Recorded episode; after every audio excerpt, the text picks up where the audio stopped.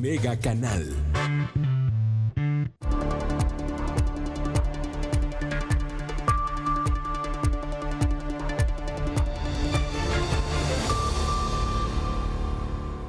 Gracias por estar con nosotros. ¿Cómo está usted? Yo le agradezco que nos acompañe esta tarde en Mega Noticias Vespertino. Ya lo sabe, estamos transmitiendo totalmente en vivo a través del canal 151 de Megacable. También estamos eh, para usted a través de Facebook Live. Ya lo sabe, en esta red social de Facebook estamos como Mega Noticias Colima.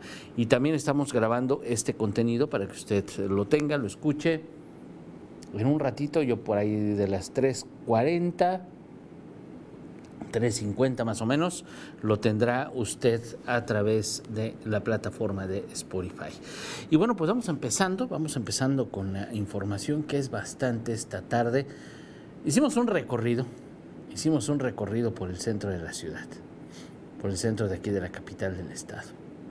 Ya se lo presentará mi compañera Dinora Aguirre Villalpando a las 7.58 de la noche.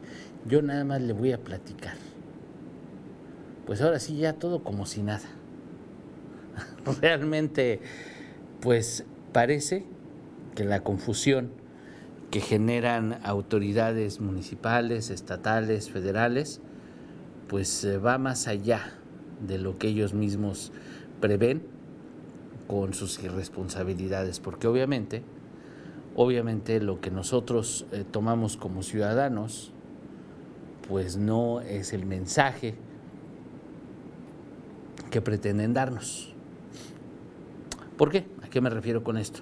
Por una parte, el gobierno federal, el presidente de la República, bueno, pues habla de los municipios de la esperanza, los que ya pueden regresar, de la nueva normalidad, de todos los procesos que tienen que seguir para regresar o, hacer lo que estos meses pues ha estado prohibido o no hemos podido hacer. Entonces habla con algarabía, habla de que la curva ya se aplanó, habla de que las cosas ya no son tan graves. Eso es lo que dice el presidente de la República, Andrés Manuel López Obrador. Por otra parte, tenemos en el caso de Colima, muy específicamente en el caso de Colima, que las autoridades estatales no dicen nada. El eh, gobernador pues no, no, ha dicho absolutamente nada desde la semana pasada, que le digo una reunión en Michoacán, en Morelia, con otros gobernadores. Hicieron acuerdos importantes de reactivación económica, hicieron acuerdos importantes sobre educación, hicieron acuerdos muy importantes que los dimos a conocer, usted los escuchó, los vio a través de Mega Noticias. Pero de ninguna autoridad estatal pues nos ha confirmado, nos ha dicho cómo van a tropicalizar esos acuerdos, cómo le van a hacer aquí a la entidad. No nos ha dicho nada más que lo que escuchamos del gobernador de Michoacán, Silvano Aureoles. Es lo único que tenemos como referencia de lo ocurrido en Morelia, porque básicamente el gobernador en su discurso pues nada más suscribió los acuerdos, habló mesuradamente, bueno, pues dijo que hasta el momento no había fechas, eso el viernes pasado, para iniciar la reactivación económica. Entonces, pues fue básicamente muy poquito lo que dijo. Y le digo, y el presidente de la República, pues hablando de los municipios de, la esperanza, hablando de la reactivación económica, hablando de, de, todo lo bueno que ha sido que la curva se aplane, etcétera, etcétera, etcétera. Y por otra parte, autoridades municipales que bueno, por ejemplo en Tecomán, pues ya abrieron restaurantes, ya abrieron las playas. En Manzanillo ni siquiera se han preocupado por, se han preocupado por cerrar. Entonces, algunos esfuerzos aislados de autoridades municipales, algunos esfuerzos pues que quedan prácticamente aislados, la gente no los toma en cuenta. Le digo, hoy en la noche, hoy en la noche le vamos a presentar el recorrido que hizo mi compañero Manuel Pozos eh, con mi compañero Pepe Huerta, un recorrido que ellos hicieron por calles del centro de la ciudad, para que usted se dé cuenta nada más cómo todo está como si nada. Deberíamos estar en pleno aislamiento social. Deberíamos estar pues en esta deberían de conservar por lo menos su sana distancia, deberían de salir con cubrebocas a la calle, el deberían deberían de ser muchos deberíamos. Pero no ha pasado, no lo han hecho y no lo hicieron. Entonces, le hemos dicho, le hemos dicho aquí en Mega Noticias, las irresponsabilidades de hoy se nos van a reflejar en una semana, en 15 días. Los casos que le presentamos hoy por la mañana, estos 71 casos ya acumulados de COVID-19, pues son resultado de las irresponsabilidades pasadas. Los últimos siete, los últimos nueve son de 10, de 12 días. Los últimos 11, 15 son de 10, de 12 días. Así es como se van sumando. Entonces, pues lo que, lo que pase hoy, lo que hagamos hoy, las irresponsabilidades que tengamos hoy, pues van a ser las que nos van a afectar mañana. Entonces, por ejemplo, si entre ayer, entre antier y ayer sumaron 3, 4 casos, multiplíquelo por 20. Así es sencillo. Son 80 los que deberían, los que podrían estar en la calle, asintomáticos, contagiando a más personas. Hace ratito me decían, Ulises, eh, no, no tomes a la ligera la, la inmunidad del rebaño, me decían. No, mire, que no, no, no lo tomo a la ligera. El ejemplo que yo le daba, pues es, es, lógico. No es este, no soy científico, déjeme, le digo que yo no soy científico, lo explicaba el doctor Hugo López Gatel el fin de semana. Yo le digo, bueno, pues, si se contagian, digamos, del 100% de la población, si logran exponerse al virus, el 70% y no se enferman y nada más el 30% sí, pues a lo mejor ocurre en Suecia, en Suiza, en Irlanda, en otro país, pero aquí en México la cosa es distinta. Aquí en México pues la inmunidad del rebaño va a ser muy distinta porque el rebaño, gran cantidad del rebaño, gran parte de este rebaño, tomando en cuenta como personas, pues o somos diabéticos, o somos hipertensos, o tenemos alguna enfermedad crónico-degenerativa o autoinmune que obviamente pues va a complicar cualquier enfermedad. Entonces, pues el rebaño va a estar más enfermo que saludable. Y obviamente, pues si el rebaño se expone al mismo tiempo, pues va a colapsar los servicios de salud, los sistemas, el sistema de salud. Es un hecho, porque ya lo sabe usted, estamos en Colima, particularmente, digo, ya hablando a nivel nacional, pues obviamente tenemos una crisis en los servicios de salud, pero aquí en Colima no estamos exentos. Aquí en Colima, pues el sistema de salud estatal está mal. El sistema de salud estatal está, obviamente no tiene recursos, está en quiebra, depende totalmente de los recursos que envíe la federación, porque si no, no puede subsistir. Entonces, imagínese nada más si nos arriesgamos a la famosísima inmunidad del rebaño. Nos puede salir el tiro por la culata y puede ser muy espantoso. Entonces, básicamente, pues lo que tenemos que hacer es continuar con las medidas como se han establecido hasta este momento. Todavía hasta esta tarde el gobierno del estado no ha definido qué va a pasar los próximos días. Si vamos a seguir igual de aquí, de hoy 18 de mayo al 31 de mayo, y nos vamos a ajustar a los semáforos que marca el gobierno federal. No ha dicho el gobierno del estado si vamos a reactivar la economía como lo proponen los otros estados de la República. La semana pasada, la reunión del bloque opositor, la, reunión de los rebeldes, de la rebelión de gobernadores. Ni siquiera eso lo han confirmado. Sí se suscribieron los acuerdos, pero obviamente hay acuerdos en los que Colima pues tiene que hacer parte de acuerdos que se tienen que tropicalizar, que se tienen que ajustar a la sociedad colimense, a la realidad colimense, y habrá cuestiones que pues se puedan hacer a lo mejor un poco de lado. Entonces, ni siquiera eso tenemos en este momento. Pero sí, ya le iremos diciendo cuando esto ocurra, con mucho gusto le informaremos a detalle qué es lo que dicen las autoridades, cómo se van dictando las medidas. Pero como todo esto no ha pasado, entonces, ¿qué tenemos nosotros como sociedad? Pues ahora sí que nos quedamos con lo que queremos. Y muy poca gente acata las medidas de prevención, muy poca gente está haciendo caso a quedarse en casa, muy poca gente está haciendo caso a las medidas que ya están previstas en esta declaratoria de emergencia. ¿Por qué? Porque las autoridades no han dicho nada más. Entonces nos quedamos con lo que dice el gobierno federal, nos quedamos más o menos con lo que dicen los municipios, nos quedamos con lo que dicen los empresarios, nos quedamos con lo que nos queremos quedar, pero realmente nos falta mucha información válida.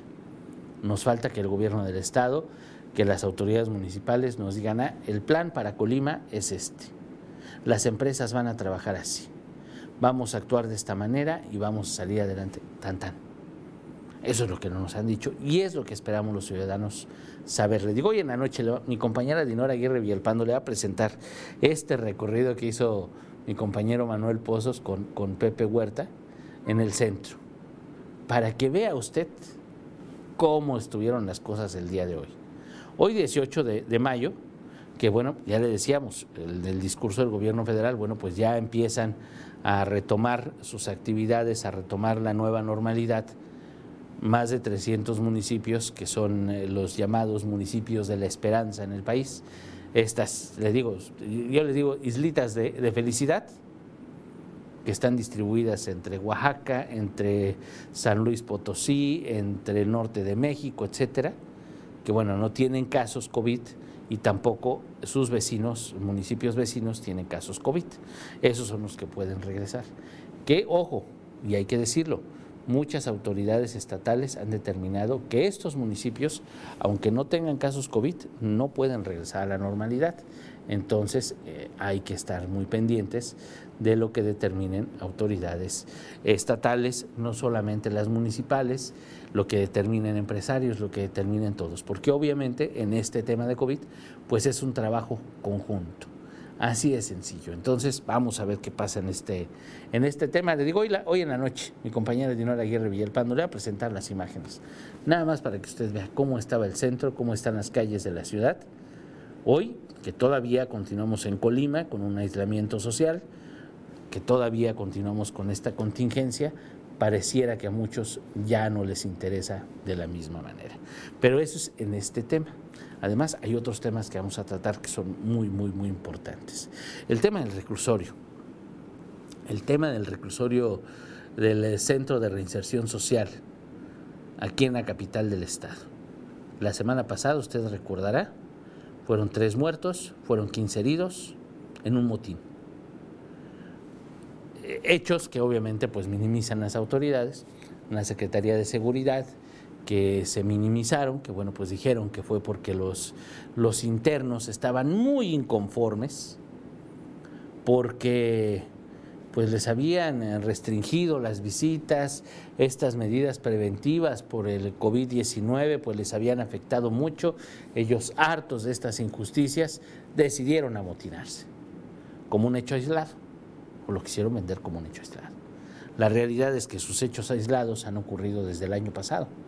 De mayo del año pasado a mayo de este año, son al menos seis trifulcas, seis riñas, intentos de motín, eh, como usted quiera, seis hechos violentos en el interior del cerezo.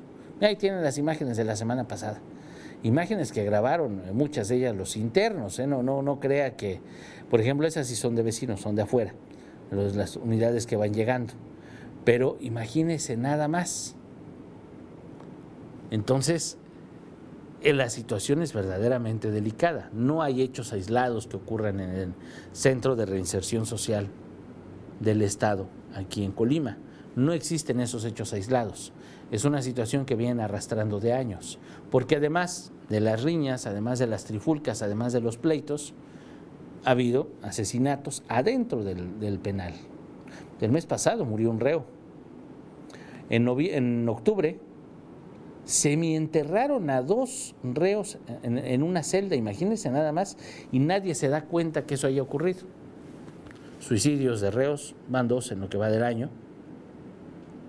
Aseguramientos. Ahora no van a decir que no entran armas, que no entra droga, que no entran celulares. Si usted vio en los, en los videos de la semana pasada cómo usaban los celulares para transmitir el motín, para transmitir las, eh, eh, eh, las acciones de la policía, los disparos. Se oían disparos no sé si de ambos lados, pero hubo disparos, los policías arrojaron granadas de humo, no pueden decir que no pasa nada, no pueden minimizar las cosas como si no pasara nada. Vamos a hablar, vamos a hablar de los antecedentes, vamos a ver qué ha pasado en años anteriores. Platicamos con personas que estuvieron internas en este, en este centro de reinserción social, que conocen el teje y el maneje del centro, que saben cómo están las cosas y que nos pueden decir que no ha cambiado nada.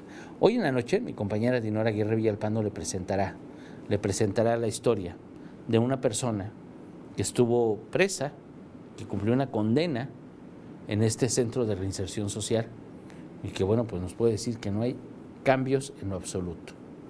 También, imagínense nada más, la Comisión de Derechos Humanos que ha hecho, qué ha hecho el Poder Judicial, qué ha hecho la Secretaría de Seguridad Pública del Estado, qué han hecho las autoridades en este cerezo, nada.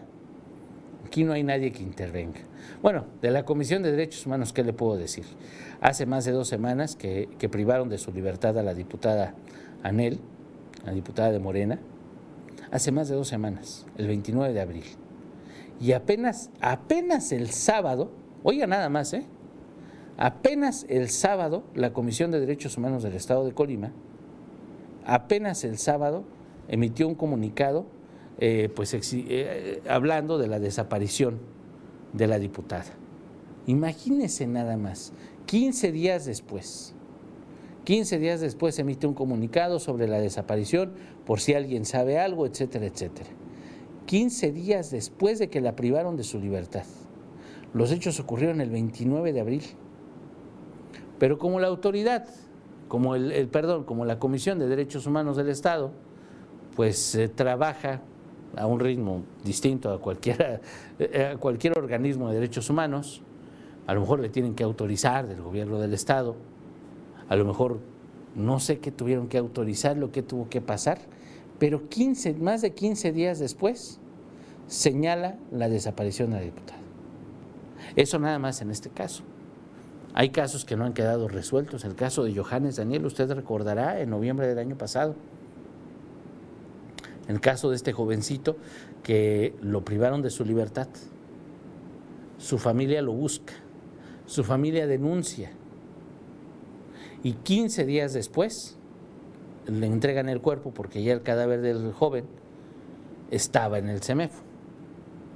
Pero cuando su mamá fue a denunciar un día después la desaparición, no le dijeron nada.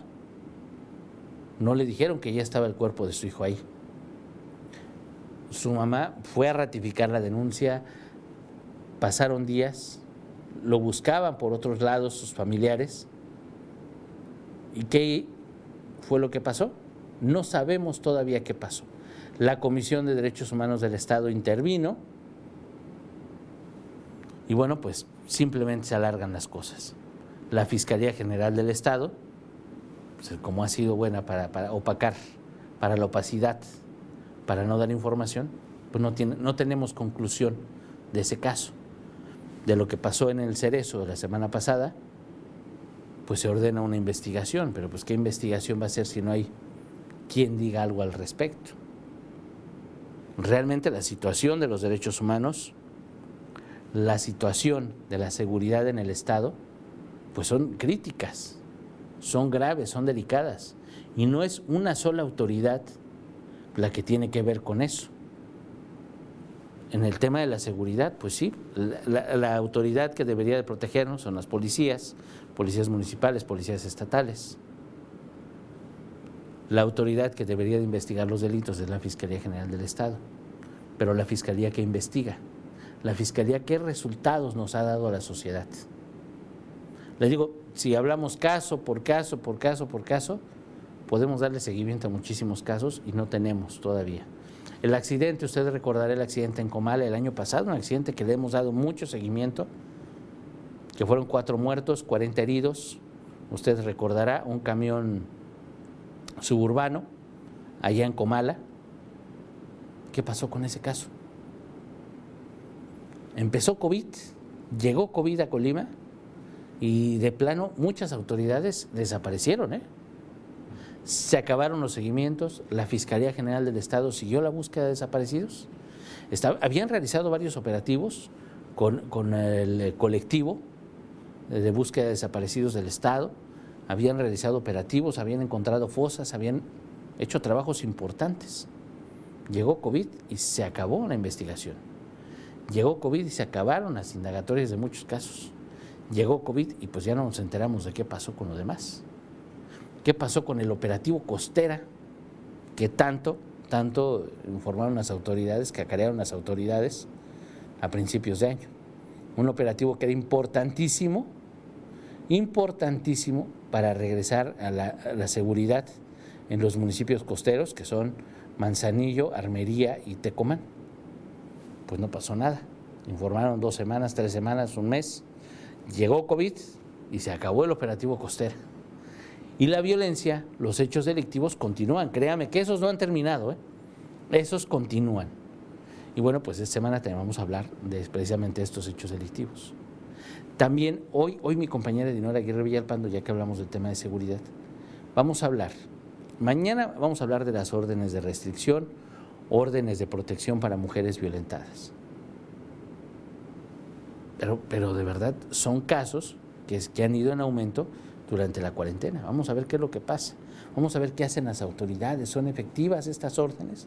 ¿Usted qué opina? ¿Son efectivas? ¿No son efectivas? ¿Funcionan? ¿No funcionan? Si de por sí dormir con el enemigo es complicado, imagínense vivir durante una pandemia, vivir durante este aislamiento con el enemigo, pues es obviamente mucho más complicado. De estos temas te vamos a hablar esta semana. Hoy vamos a tener información al respecto con mi compañera, le digo, mi compañera Dinora Aguirre Villalpando a las 7.58 de la noche. Em, María de Jesús, le mando un abrazo. Muchas gracias por escribirnos, por seguirnos esta tarde. Eh, chiquis, eh, mi pregunta, todos los locales ya están abriendo. ¿Qué eh, pasó? ¿Están aumentando las cosas? ¿No hace nada? Pues las autoridades no crea que tienen mucho interés, las autoridades municipales pues se hacen de la vista gorda, el Estado pues eh, no ha dicho nada, hay negocios abiertos, hay personas sin cubrebocas en la calle, como si no pasara absolutamente nada. Y le digo, usted puede confiarse en la inmunidad del rebaño, el asunto es que el rebaño está enfermo. Más de la mitad de la población puede tener diabetes, puede tener hipertensión. Realmente, pues el, el rebaño no, no, no crea que está como no, no, no, no estamos como en Suiza, no estamos como en Suecia, no estamos como en Irlanda, no estamos como en otros lados. Entonces sí debería de preocuparnos esta situación. Y precisamente por eso, pero chiquis, vamos a ver, vamos a ver qué es lo que dice la, la, autoridad, qué es lo que informa el Estado, qué dicen los municipios. Dicen que clausuran negocios, dicen que hacen cosas. Vamos a preguntarle al ayuntamiento, a los ayuntamientos. Les digo, el fin de semana, pues Tecomán ya como si nada, abren negocios, abren restaurantes, abren las playas. Sí, dicen que para, para, para residentes locales. Pero pues imagínense cuál es el control, les piden su identificación.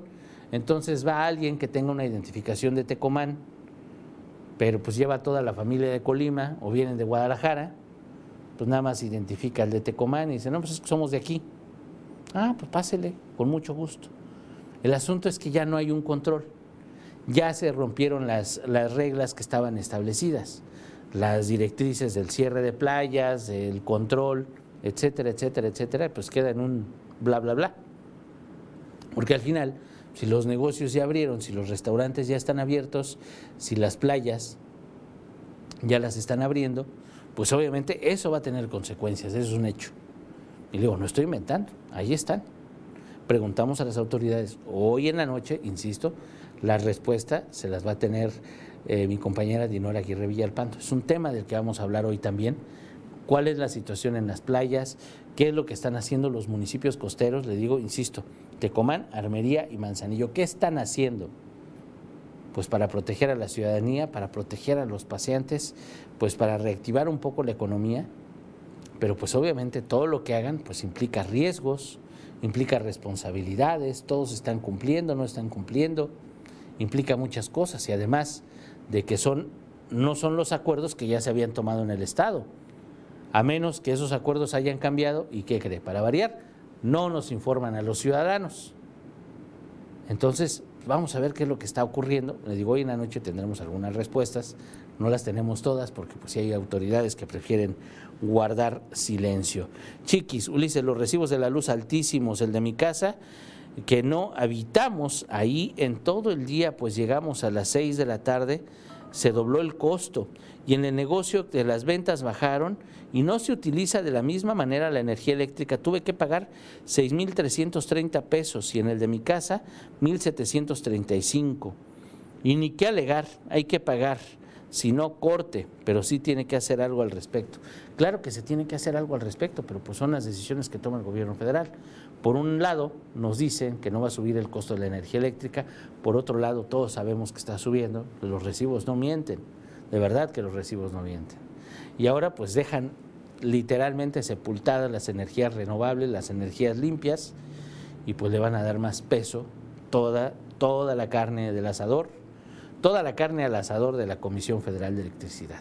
Así es como lo determina el gobierno federal, cuando pues nos hemos dado cuenta que la Comisión Federal de Electricidad pues ha servido para todos, menos, menos para los mexicanos. Y esa es la realidad, o sea, ¿cómo pueden decir que no aumenta el recibo de la electricidad, que no aumenta el recibo de luz, si lo estamos viendo? a mí, a mis compañeros, a usted, a quien usted le pregunte, dígame, ¿alguien si usted me está viendo y no le aumentó en absolutamente nada su último recibo de luz, dígame. Porque de verdad, ¿eh?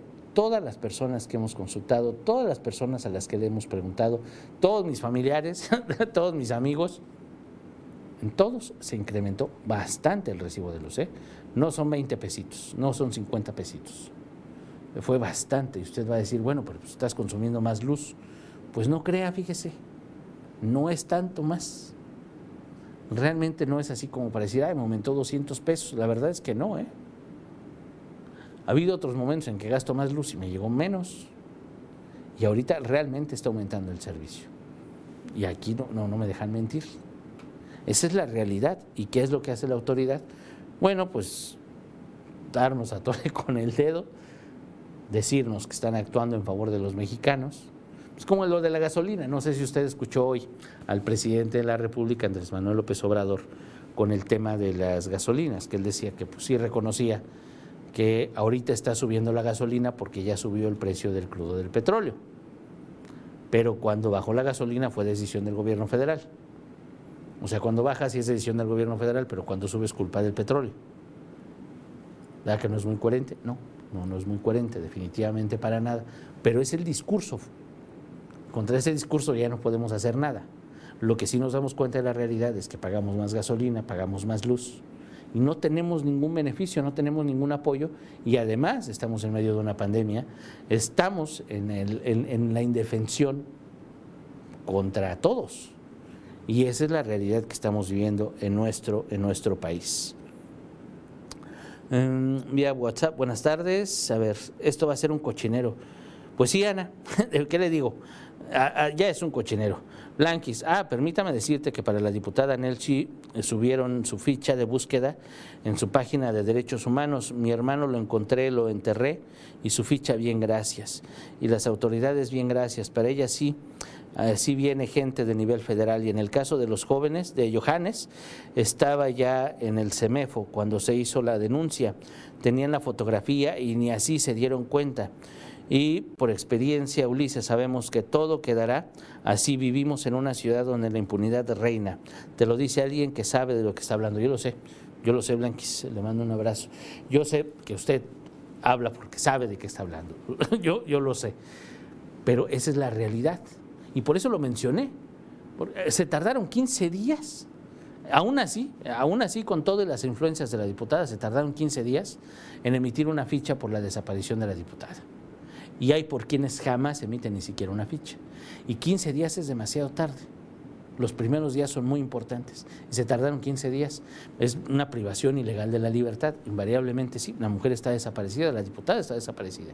Y aún así el actuar de la, autoridad es opaco, es gris, es tardío. Esa es la realidad del actuar de la, de la, Fiscalía General del Estado. Hola, buenas tardes. Gracias por transmitir las noticias, por su información. Que tengan bonita semana. Eh, muchas gracias, muchas, muchas gracias. Bonito inicio de semana. Evelyn, le mando un abrazo. Porque están, ahora se porque hasta ahora se tardaron, es cierto. Pues emitieron, todo lo están haciendo tarde las autoridades, así de sencillo. La verdad es que no actúan como deberían de actuar en el tiempo que deberían de hacerlo, pues es complicado. Sí necesitamos muchas respuestas de las autoridades, pero créanme que tenemos muy poquitas. Pero bueno, para decirles qué está bien, qué está mal y cómo están las cosas, para eso estamos los medios de comunicación. Yo le agradezco su atención, nos vemos mañana a las 11 de la mañana, hoy a las 7.58 de la noche le espera mi compañera Dinora Aguirre Villalpando, hay bastante, bastante información que compartir con usted. Le agradezco su atención, tenga usted muy bonita tarde, buen provecho.